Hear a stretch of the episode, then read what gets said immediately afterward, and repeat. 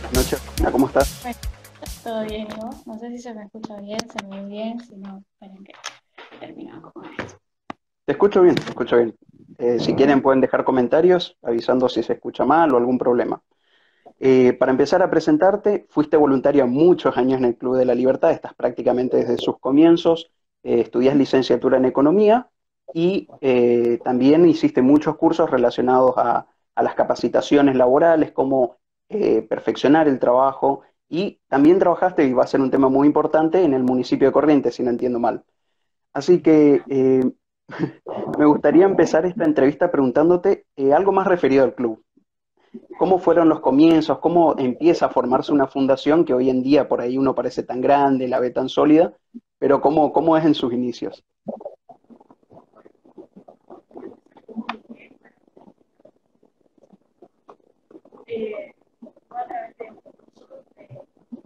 Se te escucha muy despacio, creo. Eh, fíjate si no tenés tapado el micrófono. ¿Ahí se me escucha mejor? Sí. Oh, está, genial. Em, empecé, vine a un curso, fui a un curso que, donde vino Iván Kachanowski a hablarnos sobre inflación y demás, fue un curso de dos días. Curso, un seminario muy interesante, la verdad, saqué mucho provecho y ahí conocí a la fundación. En ese momento no era conocida, o sea, estaba empezando a dar sus frutos, habrá sido en el año 2014, o sea, bastante tiempo. Eh, y ahí me.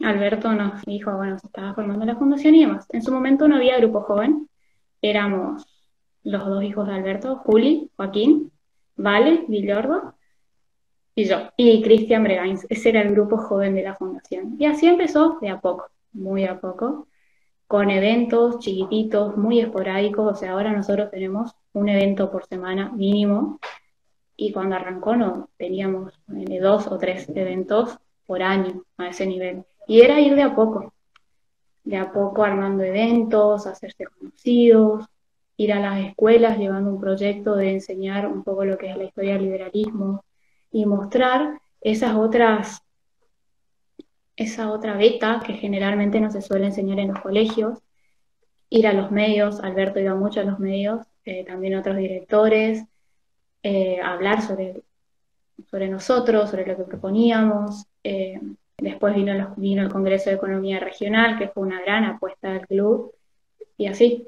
Después tuvimos nuestro propio programa de radio y muy a poquito, pero realmente uno ve ahora lo gigante que es y ver cómo comenzó siendo, siendo un grupo de, no sé, 20 personas, es increíble todo lo que creció. Pero es la voluntad de cada uno, yo creo que la fundación se formó gracias a las personas que, la integran, gracias a la voluntad y las ganas de trabajar que tenían, el compromiso, ese sentimiento de pertenencia, de decir, güey, me gusta lo que proponen, quiero ponerle fuerzas, garras, me siento parte de esto, me parece súper importante eso.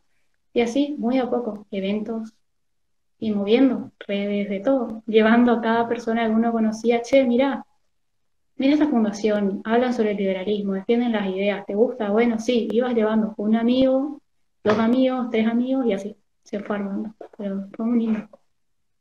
Por ahí sirve ejemplo para las personas que no saben cómo comenzar eh, a aportar con el liberalismo, cómo difundir.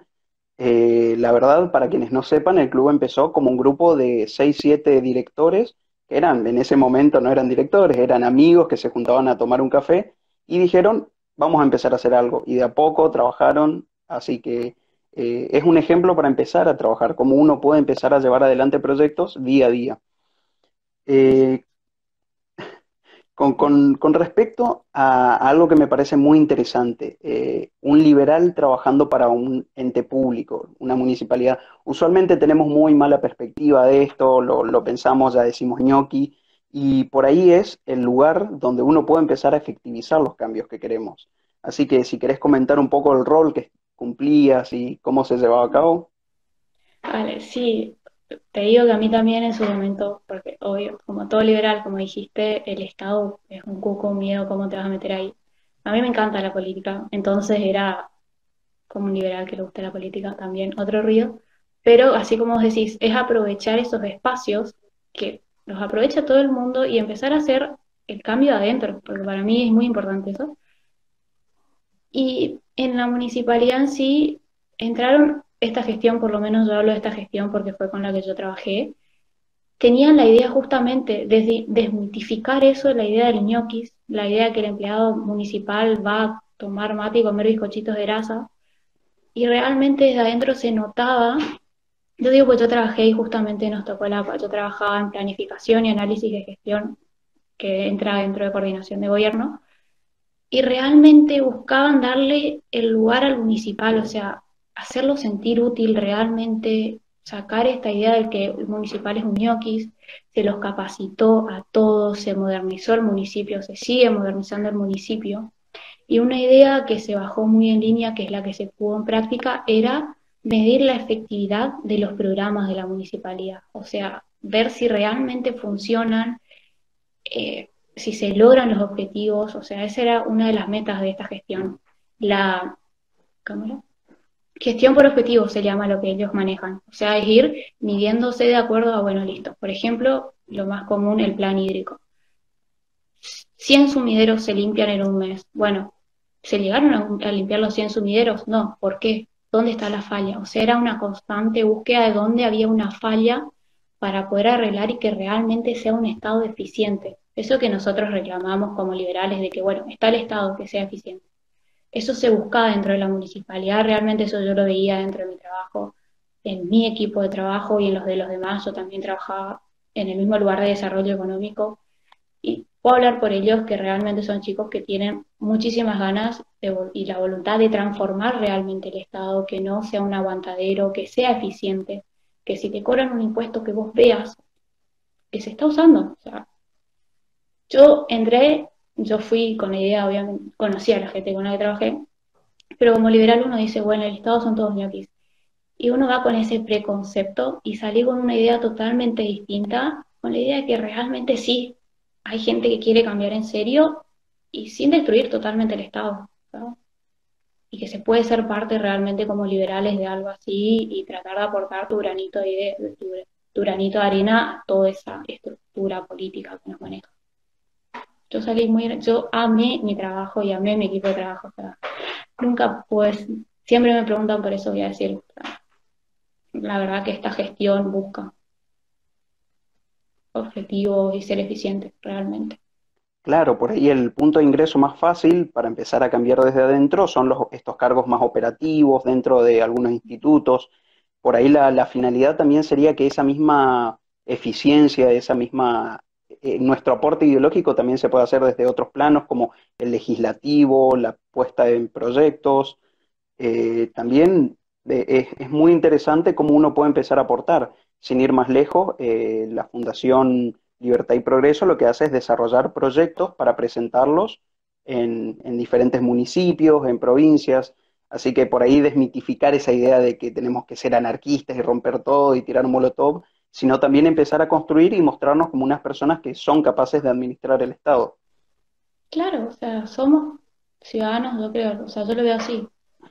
Si los otros partidos pudieron llegar, los liberales también lo podemos hacer, tenemos nuestras ideas y no son tan locas, o sea, seamos honestos, no son locas, son bastante realistas, papás, no las sabemos transmitir de la mejor manera, pero hacer como hacer libertad y progreso, de a poco, nadie te dice que de una vayas a romper todo, pero se puede, o sea, como liberales podemos entrar muy a poco, ir llevando nuestras ideas y presentar proyectos.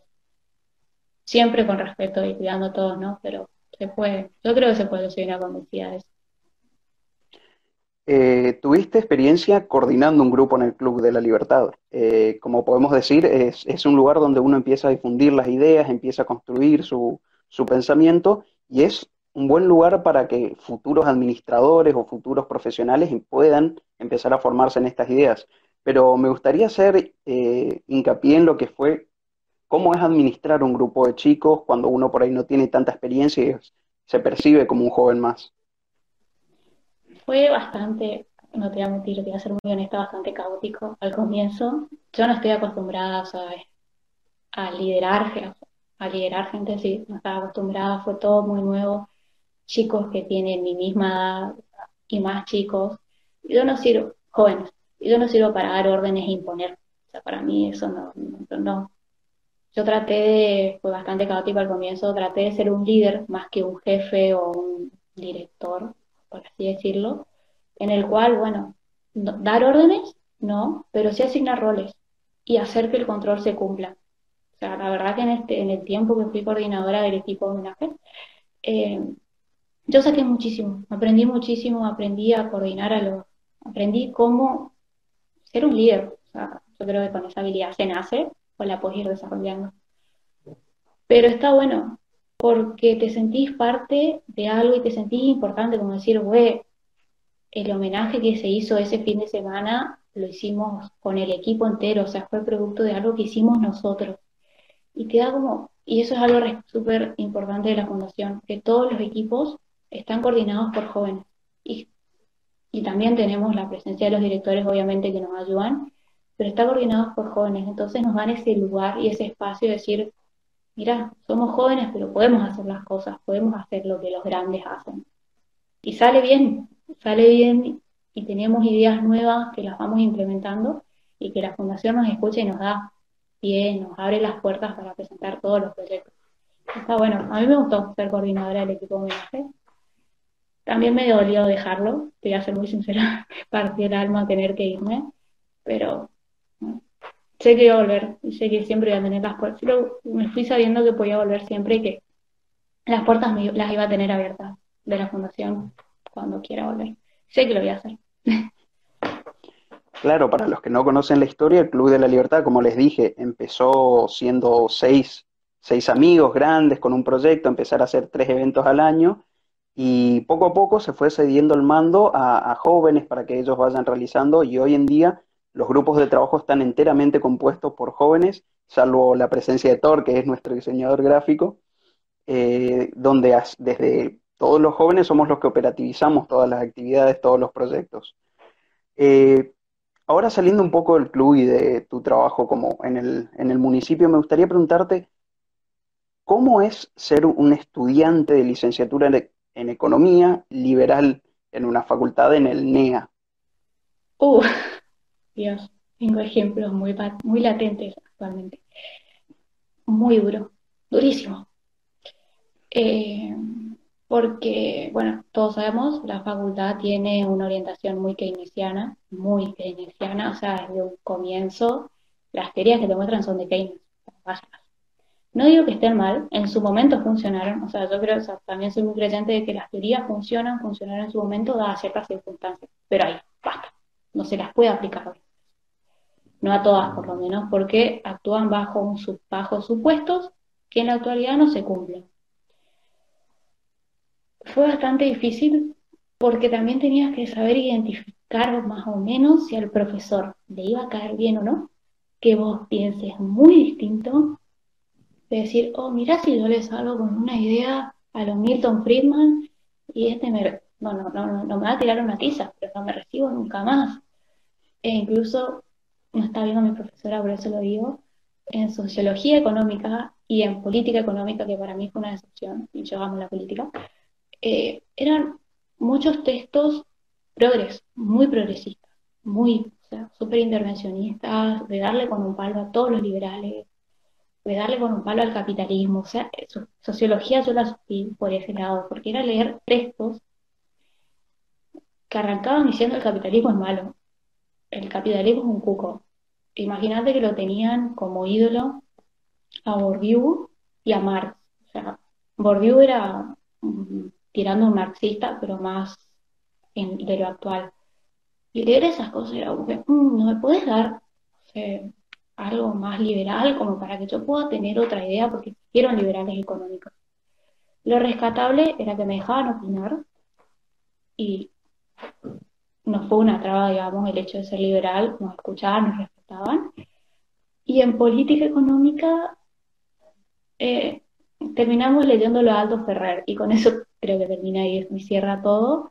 Y nada, nada liberal, o sea, es muy difícil porque uno quiere llevar su base pero no hay lugar, no hay espacio para que uno pueda decir, bueno, che, y si lo miramos por este lado, porque al fin y al cabo son ellos los que te evalúan y vos tenés que decir lo que ellos quieren que digas.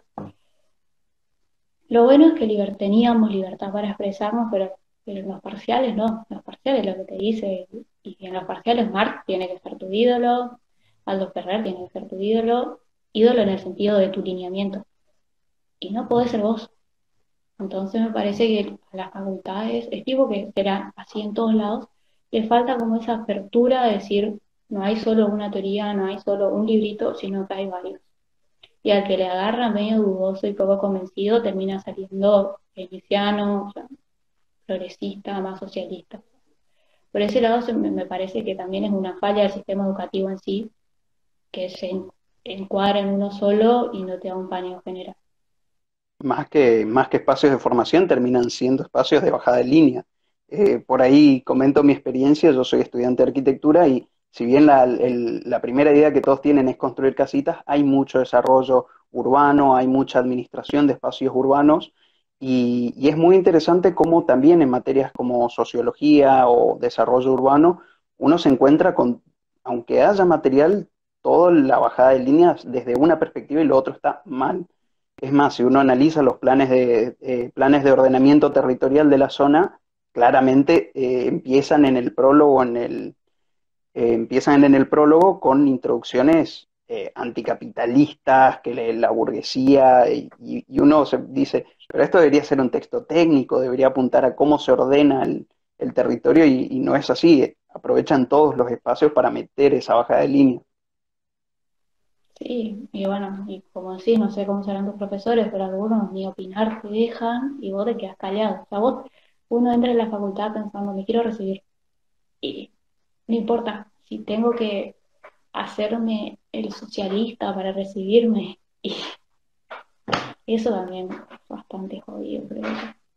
Pero bueno, mientras que te dejen y te permitan aportar tu granito de arena y mover un poco la teoría común, hay que aprovechar estos espacios pequeños, pero que existen.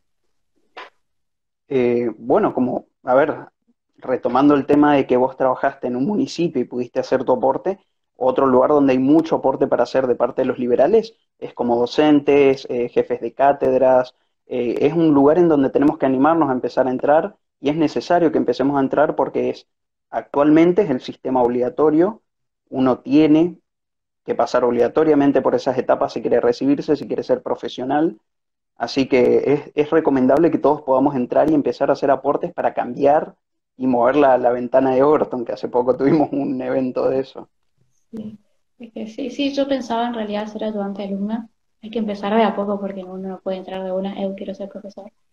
Y yo como ayudante alumno uno puede ir tira si el profesor te lo permite, dar algunas clases porque ha pasado, ir tirando tu idea, pero ir de a poco. Yo creo que todos los pasos que uno da son de a poco. Si los quiere hacer bien, los tiene que ir dando de a poco. Y empezar así, desde lo chiquitito que parece que no haces nada, que no aporta, pero que aporta muchísimo para ir creciendo, pero aplicado a todo, facultad, a la vida en general, siempre lo Claro, la similitud la podemos hacer con el Club de la Libertad. Eh, por ahí, ahí uno dice, y, a ver, yo soy diseñador gráfico, yo soy programador, ¿qué puedo aportar en el liberalismo? Sin embargo, justamente son de los rubros que más se necesitan para poder operativizar, hacer los flyers, difundir, que eh, sin ir más lejos, es lo que permite que sean todos estos eventos, que, se lleve adelante todo este proceso. No, claro, o sea, no, no, lo que tiene, lo que tiene el liberalismo es que nos cierra, todo sirve, todos pueden dar una mano, incluso dentro de la fundación, todo tipo de profesional puede dar una mano. Como dijiste vos, un diseñador gráfico que arme todos los flyers para darle promoción, lo tenemos a Thor, que es un genio, pero alguien que le pueda dar una mano a Thor, un programador que sepa armar videos, son manos increíbles, un economista, yo me falta poco para recibirme, así que perdonen si me refiero así como, como economista. Los economistas también, o sea, te analizan, hay ciclos de índices donde se puede dar una mano sobre teoría básica. Tenemos el profe, un profe que va a ser profe de historia, coordinando el ciclo de homenajes, todo es bienvenido. Y si no se animan a centrar de una, ir de a poco con los eventos, hablarnos a cualquiera de nosotros de los jóvenes, sé qué onda, y yo te aseguro que cualquiera que forma parte de la fundación le va a dar una mano, te va a responder, te va a dar las puertas, las herramientas, y de a poco te va acompañando para que entres. siempre se necesitan manos para todo. Y esta batalla cultural y necesita de un ejército grande de jóvenes con ganas y que lo sientan realmente. Por sobre todas las cosas uno lo tiene que sentir. Si no, no lo haces con ganas. Perfecto, ya hablamos del Club de la Libertad, ya hablamos de, tus estudios, ya hablamos de tu trabajo. Ahora me gustaría por ahí conocer un poco más tu parte como estudiante de economía. Eh, ¿qué, eh, sí, sí, todos los que nos estamos tratando de recibir pensamos lo mismo. Pero creo que es un buen momento para, aprovechar y preguntar, eh, ¿tenés alguna idea de cómo está actualmente la situación regional, nacional? En términos económicos, eh, cuál es la situación, en qué estamos, dónde estamos parados. Eh, sí, eh, estamos muy mal. O sea, realmente yo me río para no llorar. Muy, muy mal, demasiado, creo yo. Regionalmente ya veníamos como pisando así a poquito, como que no, casi que me caigo, pero no me caigo. Veníamos muy mal, sobre todo el Chaco.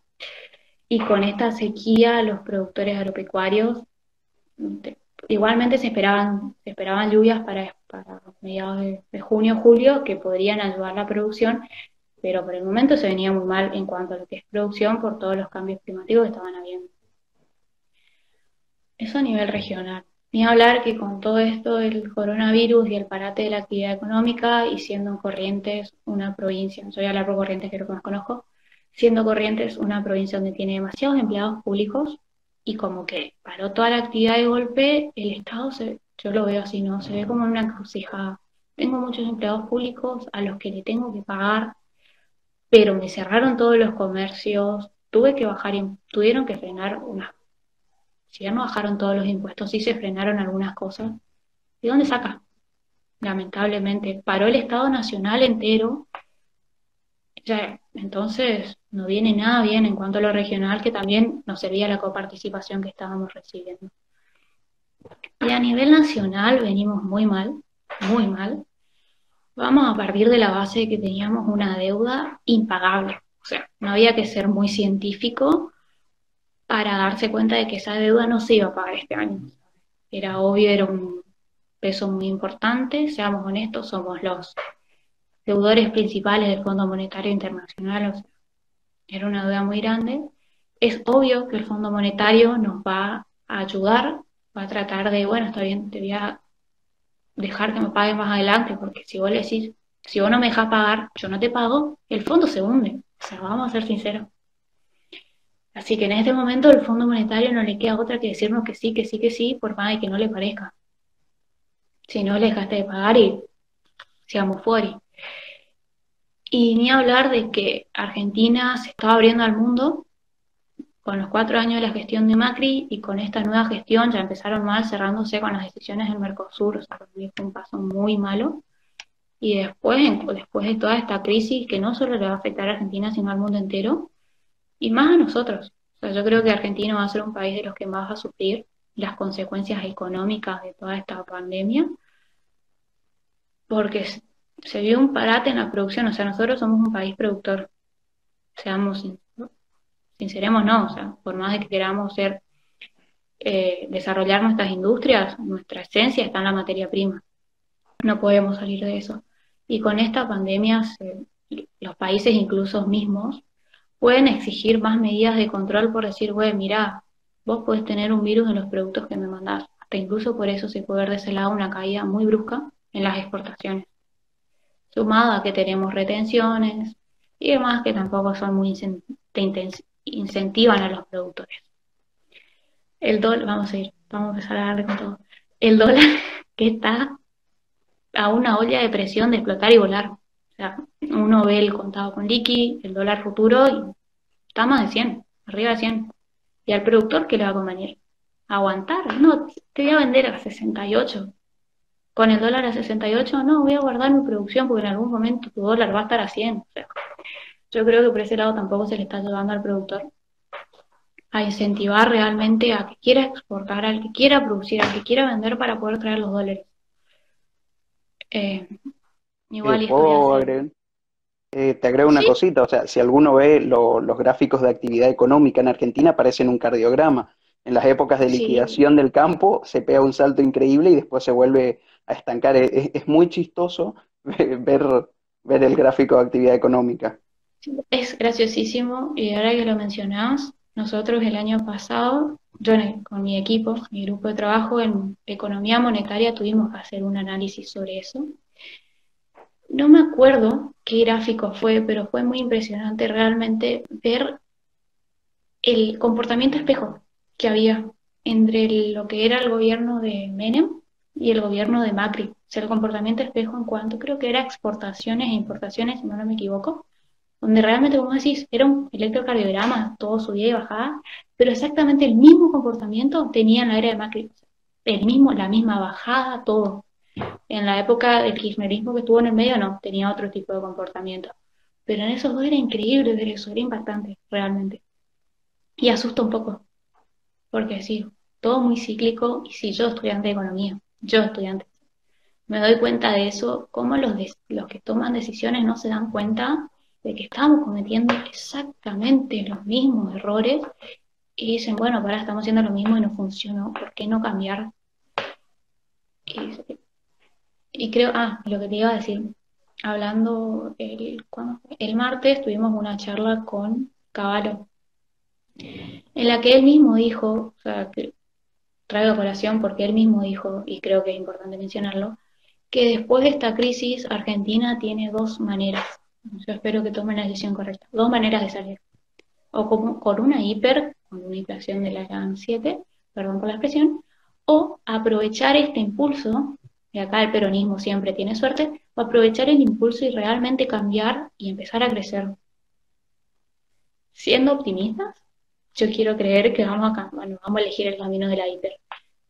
Pero somos argentinos y sabemos cómo es la historia, ojalá no se repita. Pero yo soy optimista. Realmente, si vos me preguntás de acá a diciembre cómo vamos a estar, eh, vamos a estar mal y podemos estar peor. Pero yo creo que el gobierno, quiero creer, va a tomar las mejores decisiones para cuidarnos a nosotros y para tratar de dar vuelta en serio y cambiar el rumbo de nuestra economía. Sería un golazo, porque si logran hacer eso, la Argentina va a confiar en este gobierno de turno. Y se puede mantener en el poder por millones de años si la hacen bien. Y si la hacen mal, el peronismo va a pagar las consecuencias de sus propias acciones. Pero acá se podría ver una suerte de contradicción entre lo que podría ser lo que más los beneficiaría en términos políticos, eh, pero iría con, totalmente en contra de lo que suele ser sus recursos discursivos, sus métodos políticos. Parece algo muy, muy extraño, una situación muy contradictoria. Por eso, sí, claro, por eso yo te decía que quería ser optimista. Porque lo que ellos necesitan hacer eh, va en contra de lo que ellos creen y de lo que ellos profesan. Entonces van a tener que poner en la balanza, creo yo, entre el ir en contra de lo que yo profeso y caer en picada todos los, años de ideología y de creencia de que el peronismo es la salvación, o no, eso era si no vas en contra. Y si vas en contra de lo que vos decís y haces las cosas como tienen que ser, vas a perder muchos adeptos, sí, que son los fieles al peronismo, pero vas a ganar muchísimos más argentinos que van a decir, mira, estos pudieron reaccionar, pudieron, fueron capaces de cambiar y de ir en contra de lo que ellos mismos profesan por el bien de todos. Y yo espero que vayan por ese camino, más que nada por nosotros, por los trabajadores, que son los que más sufren, por los, sí, por todos. Los empresarios también, aunque los disfracen como cucos, eh, son ellos los que se juegan la vida, son ellos los que se juegan el capital, es decir, voy e invierto en Argentina. ojalá, ojalá piensen en todos nosotros y no tanto en lo que defienden para poder tomar las mejores decisiones. Eh, bueno, aprovecho para recordar a la gente que si quieren dejar preguntas lo pueden hacer y vamos a responder, no hay problema. Eh, ahora, ah, ¿te parece que... ¿Mm? Mucha futurología, o sea, las preguntas de a cuánto va a estar el dólar de acá a diciembre. No se puede responder. no se puede responder, eh, pero, las otras, las preguntas un poco más, no tan futurólogas, futurólogas, las puedo responder muy tranquilamente.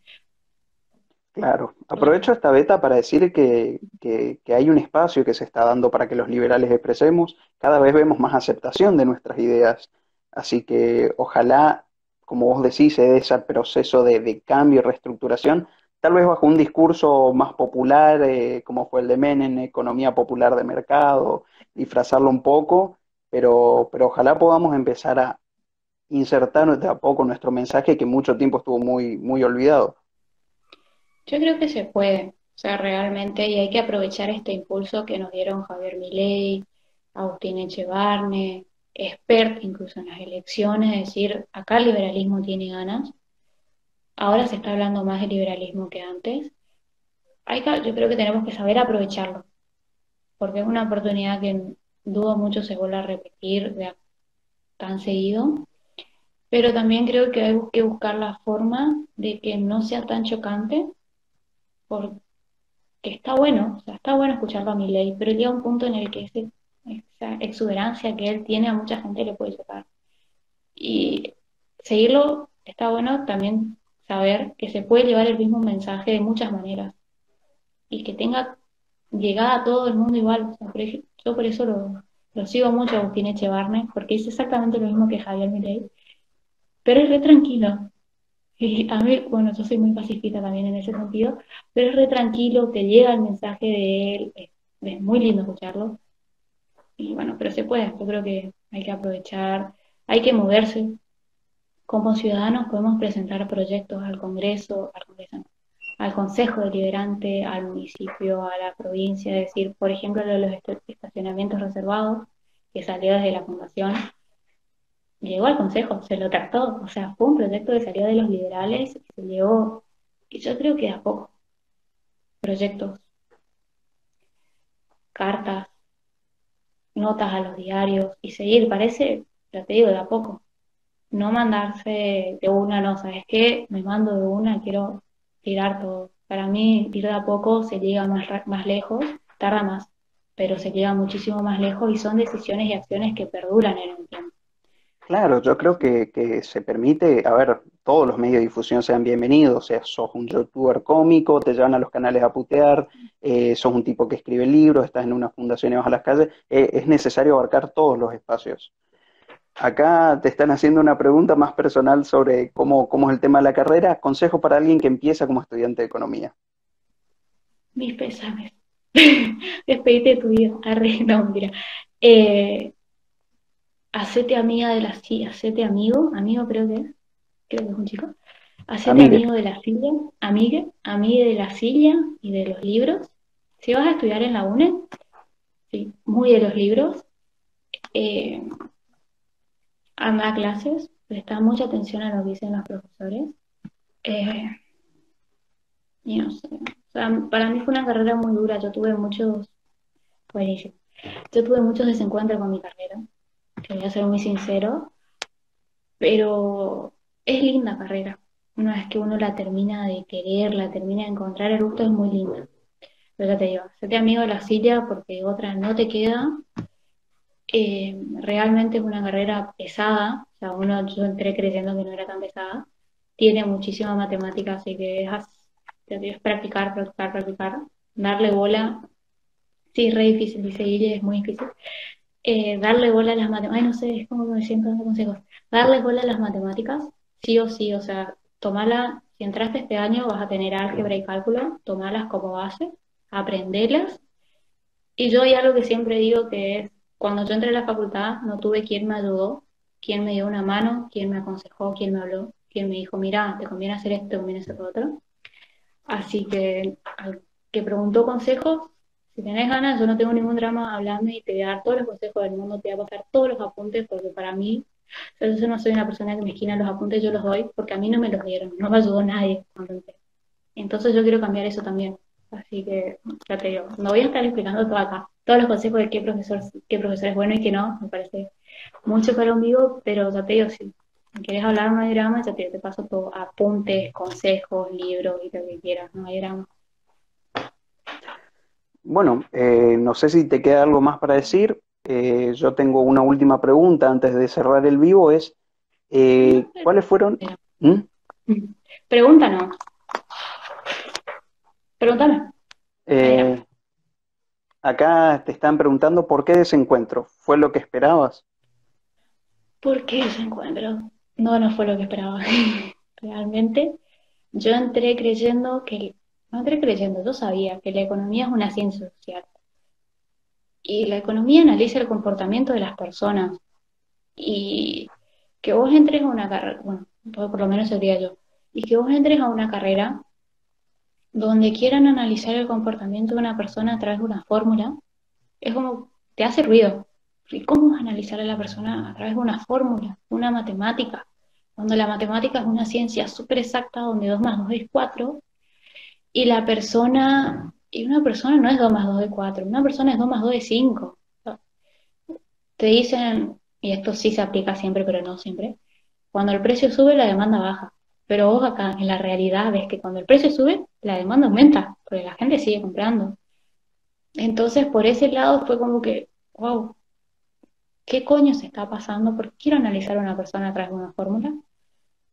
Y después el otro desencuentro fue con materias muy específicas, en las que, a pesar de haber estudiado y de haberme roto el alma y la vida estudiando, salí mal y las perdí. Y esas cosas te desaniman un montón. Porque vos decís, güey, pasaba todo el día estudiando y me iba mal. ¿Por qué? Son cosas que a uno le molestan. A mí, que yo soy muy perfeccionista, me molestaba mucho.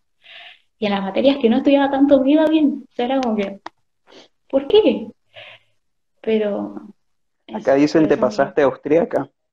claro, si no te gusta la economía, eh, perdón, las matemáticas, puede hacerte austríaco. Eh más fácil. Claro, sí, sí, me pasé austríaca, casi las detesto las matemáticas, mucho. Me pasé austríaca. O sea, para mí la economía es mucho más abstracta, es hablar. Yo creo que el economista tiene que tener mucha oratoria y mucho poder de transmitir las cosas que sabe, porque el economista, no lo digo porque yo lo estoy estudiando, pero realmente sabe mucho. La carrera te da ese pensamiento un poco más amplio de poder entender muchas cosas, pero el economista tiene que saber transmitir eso de una manera que el otro lo entienda. Porque si yo te ahora te vengo a dar una charla súper técnica, no me vas a mirar y decir, bueno, sí, pero ¿qué significa todo lo que me decís? Entonces, por ese lado, para mí el economista tiene que saber hablar y entender lo que está diciendo.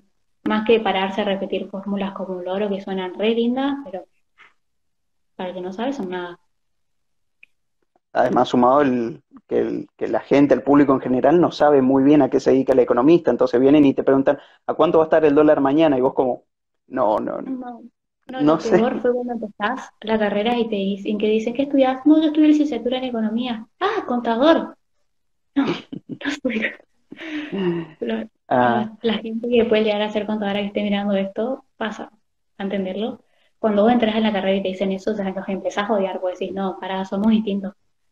O lo mismo, te confunden con un administrador y son carreras parecidas pero no iguales, son complementarias. Y está bueno que se dé a conocer todas. Acá te preguntan, eh, ¿cómo se puede superar la resistencia al cambio que hay en los organismos estatales? Vos que tuviste una experiencia desde adentro. Eh, yo empecé, hubo, nos contaron, bueno, mi, mi jefe ese entonces nos contaba que al principio fue como una resistencia que tuvieron los municipales, los que ya estaban desde mucho antes, los viejos municipales, como que decían, ¿por qué vos me venís a modernizar el Estado?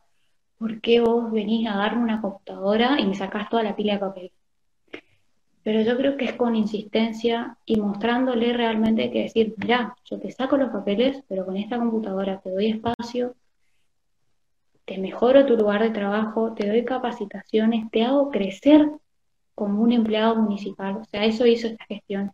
Tratar de darle ese valor de empleado municipal, de decir, no, vos no sos un vos sos algo.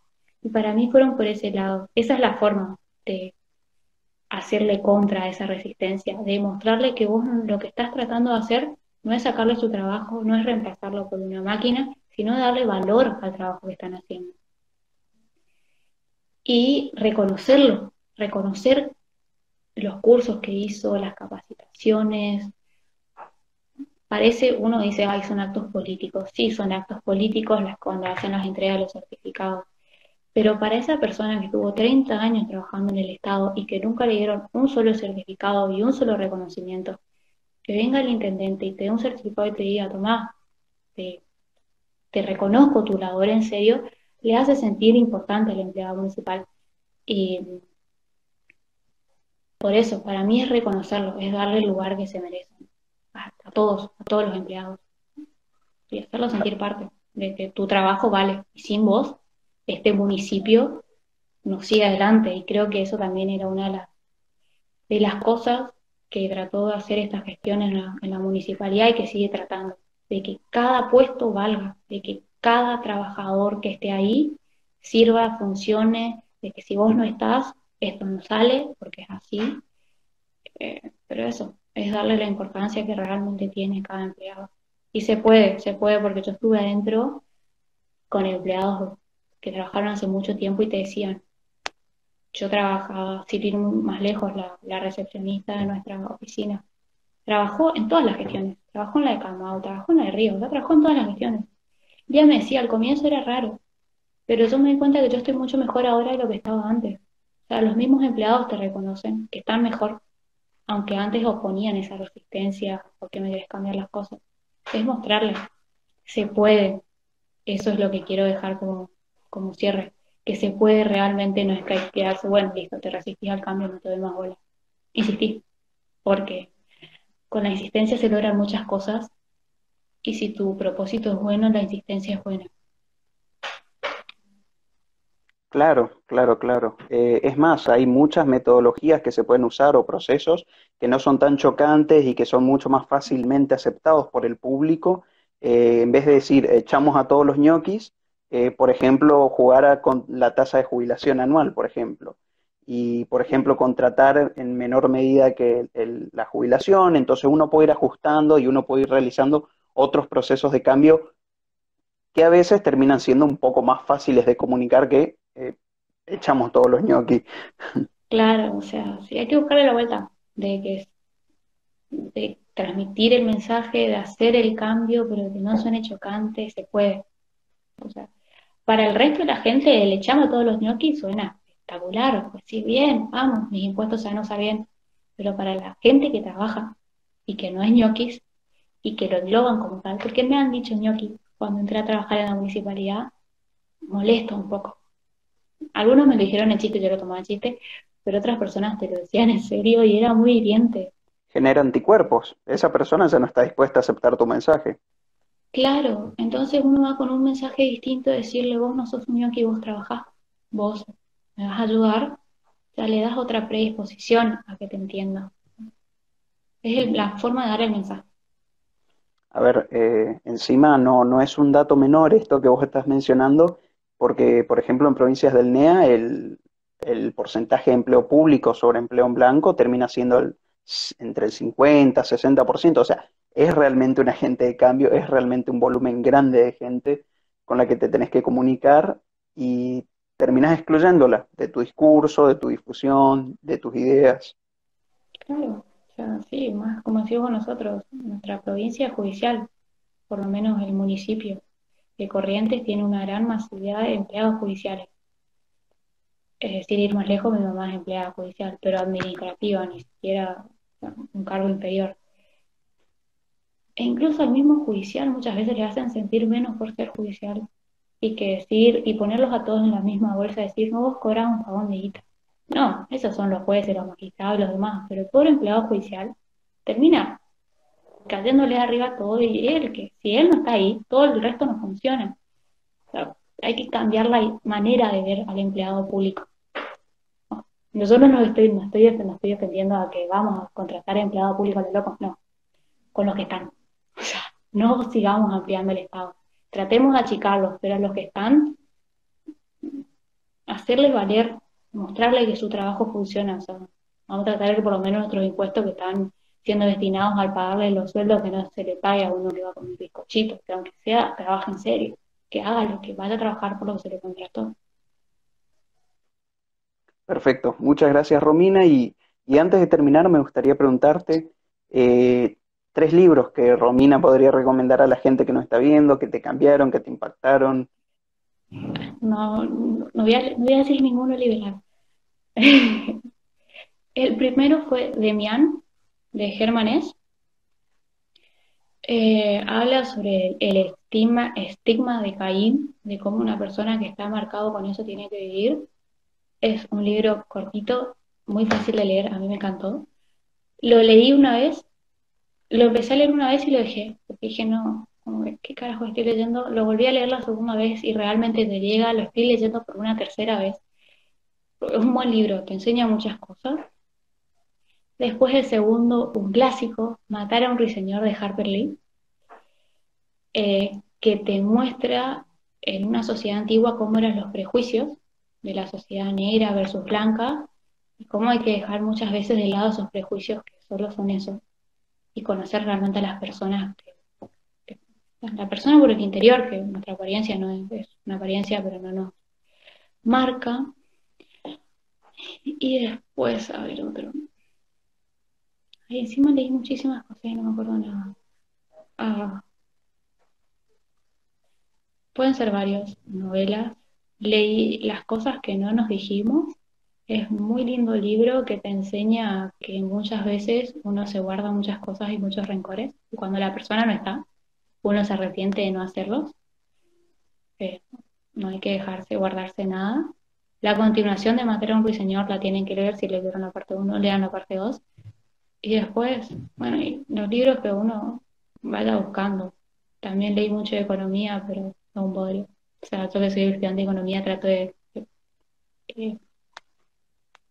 obviarlos, pero lean eso. Demian, de Germanés, un libro cortito, Matar a un ruiseñor y la segunda parte que no me acuerdo el nombre, también los dos de Harper Lee y las cosas que no nos dijimos y no me estoy acordando del autor. Son libros cortitos, salvo Matar a un ruiseñor que es largo.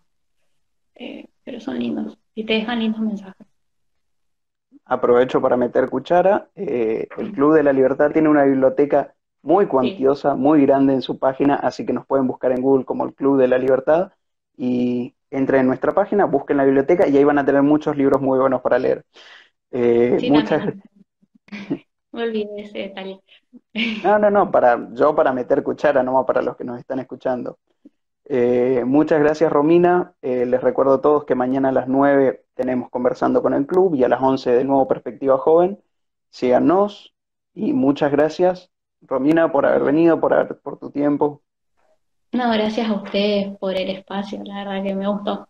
Está bueno. Está bueno este, el espacio que nos dan a los jóvenes, que siempre nos dieron, pero el hecho de poder tener nuestra hora y de poder mostrar nuestro punto de vista, agradezco. No dijimos, no nos dijimos, mal Igual ahora te mando. Eh, agradezco al club por el espacio, por la oportunidad, por estos seis años y medio de trabajo. Igualmente, yo no soy una persona que se va muy rápido, no se van a poder hacer tan rápido de mí, así que probablemente van a estar escuchando. Eh, pero eso, nada más, y suerte con todo. Gracias, gracias. Lo único que tengo para palabras de agradecimiento para ustedes, realmente. Una partecita de mí se quedó con ustedes. Muchas gracias. Nos estamos viendo. Saludos a todos y muchas gracias por acompañarnos.